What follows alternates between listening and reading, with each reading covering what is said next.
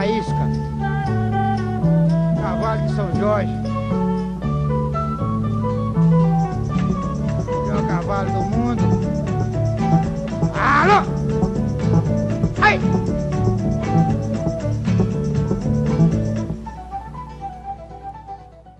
Olá, galera.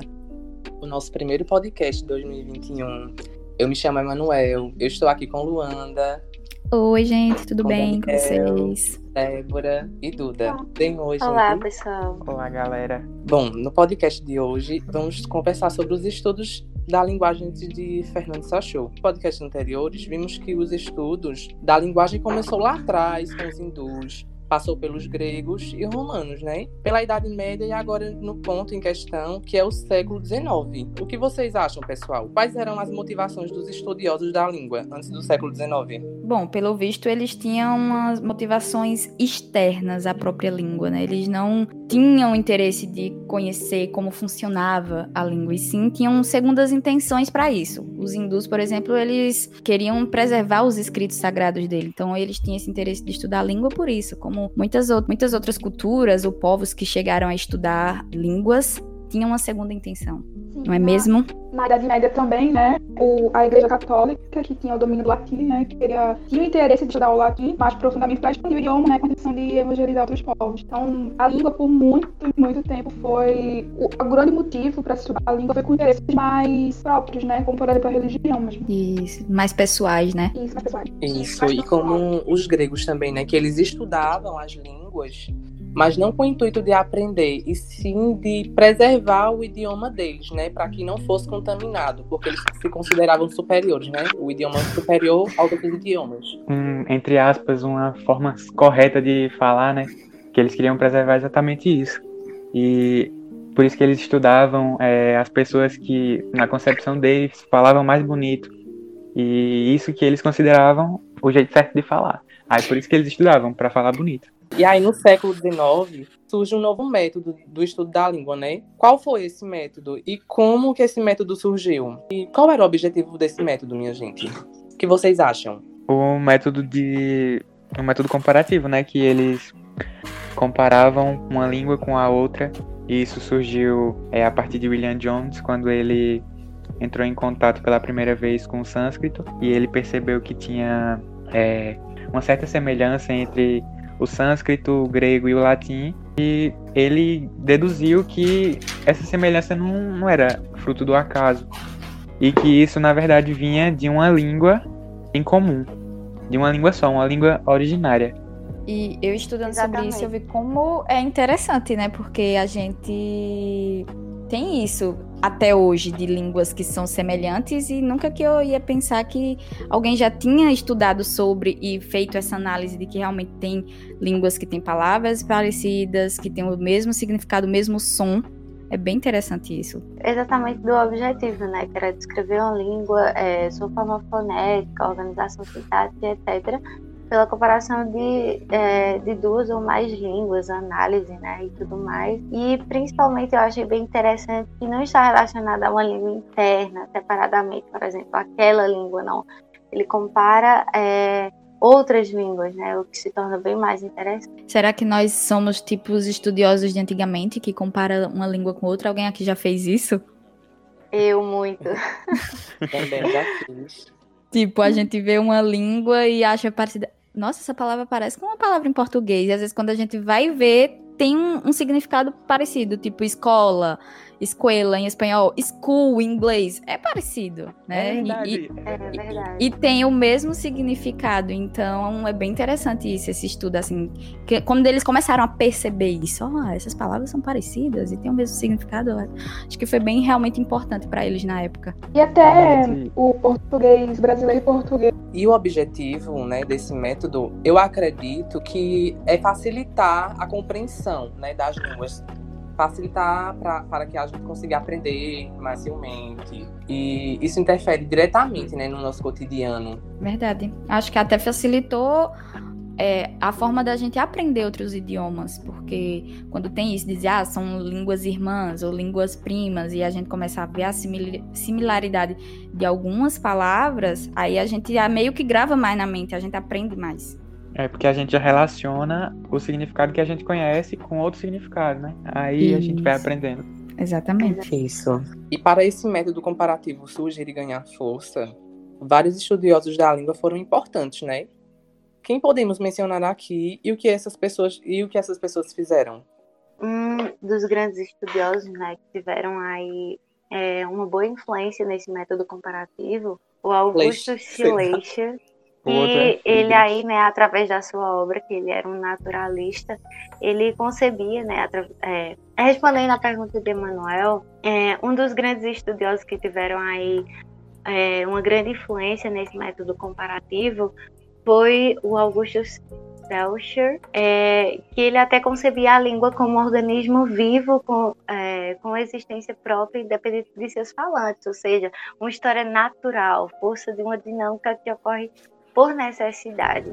E ele contribu contribuiu muito, né, através de suas obras, é, mesmo ele sendo um naturalista e sendo muito criticado por isso, mas ele teve grande relevância nesses estudos e contribuiu muito para as décadas seguintes.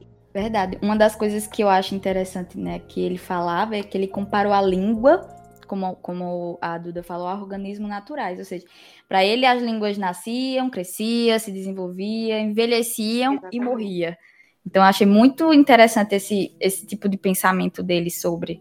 Eu achei interessante também, mas eu achei muito, sei lá, louco. Não faz sentido. Como, como uma língua vive se não tem um falante?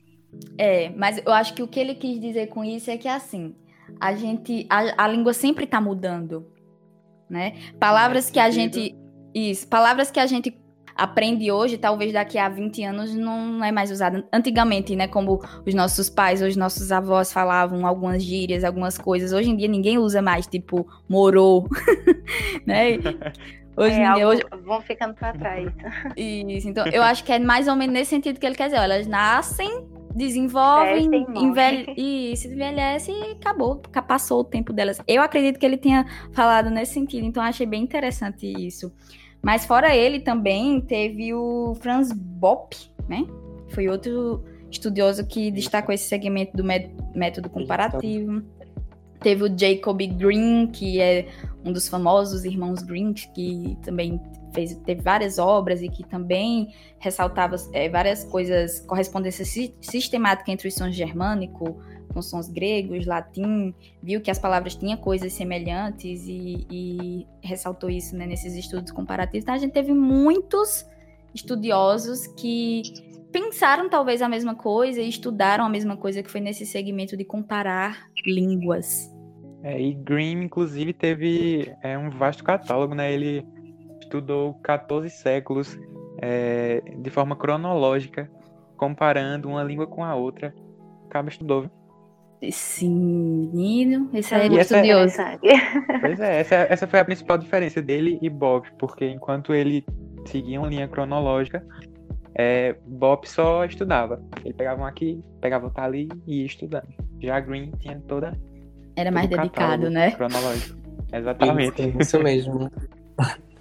Sim, minha gente. E o que vocês acham é qual a importância da obra de?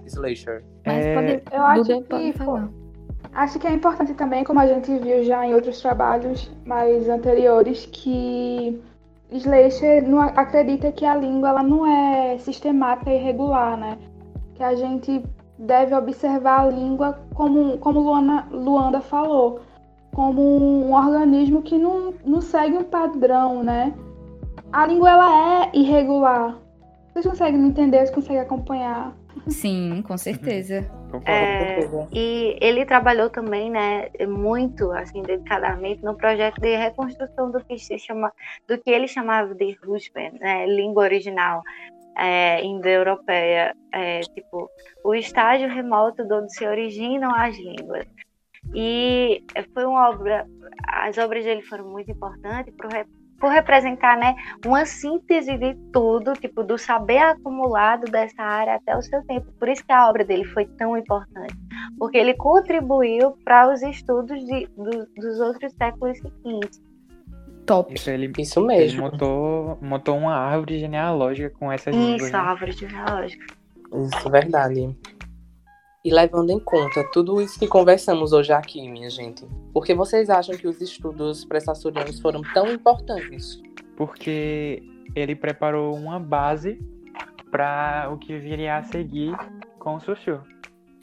Exatamente, eu, eu ia falar a mesma coisa, assim, que ele preparou o terreno, por assim dizer, né? Para que a linguística ou para que os estudos da linguagem se tornassem o que se tornou a partir de Saussure, Saussure, sei lá como é que fala o nome dele. Chuchu, é chuchu. É, chuchu. Você Apesar, né? Isso. Apesar de que os, estudi é, os estudiosos antes dele, de, de Saussure, tinha um objetivo com seus estudos, é um objetivo pessoal e tal, e, e os seus estudos algumas vezes estavam meio equivocados, mas eles, de certa forma, tiveram uma contribuição, né, para que a gente pudesse entender hoje sobre linguística, e até para que o próprio Ferdinand venha a entender de uma forma ainda melhor do que eles entenderam no passado, né. Precisou acho do que- ponto de partida, né? Isso, exatamente. Então, tava errado algumas, algumas formas de pensar deles? Tava. Mas, de certa forma, foi o que foi levando, levando, levando até chegar nos estudos comparativos, até chegar na obra de Sochu e até chegar até hoje onde nós estamos, aqui debatendo nesse podcast.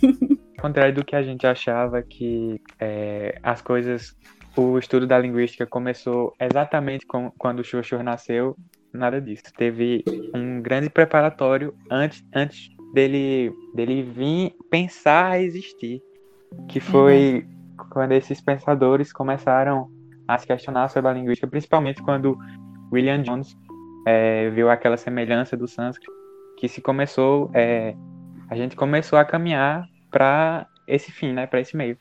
Chegamos ao fim do nosso programa de hoje. Tá Agradecemos desde nervoso. já por todos que vão ouvir o nosso podcast e que saiam tão instruídos como nós ao prepará-lo. Vemos vocês no próximo podcast. Até lá. Tchau. Tchau, gente. Tchau. Tchau. Até mais. Obrigada por ouvirem. Até a próxima. Perdão.